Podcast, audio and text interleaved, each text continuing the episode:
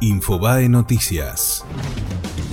Macri aseguró que no habrá cambio de gabinete, pidió tranquilidad y recibió más elogios de los Estados Unidos. El presidente se reunió con su equipo en la Quinta de Olivos y les pidió a los funcionarios que transmitan calma a la gente. Más tarde se reunió con un grupo de legisladores norteamericanos que elogiaron su gestión y dejaron en claro que la Argentina va por el camino correcto.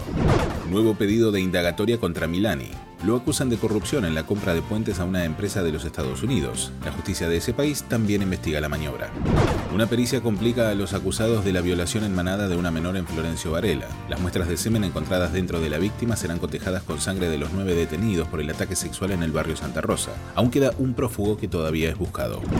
Dólar récord. Subió 2,4% en la City porteña y cerró a 47 pesos en el Banco Nación. En lo que va de 2019, el dólar sostiene un alza de 21,9% frente a una inflación en torno al 15% en los primeros cuatro meses del año.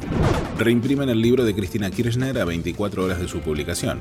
El sello sudamericana del grupo Penguin Random House está imprimiendo una nueva tirada de 60.000 ejemplares. La presentación oficial de Sinceramente será el jueves 9 de mayo en la Feria del Libro. Fue Infobae Noticias.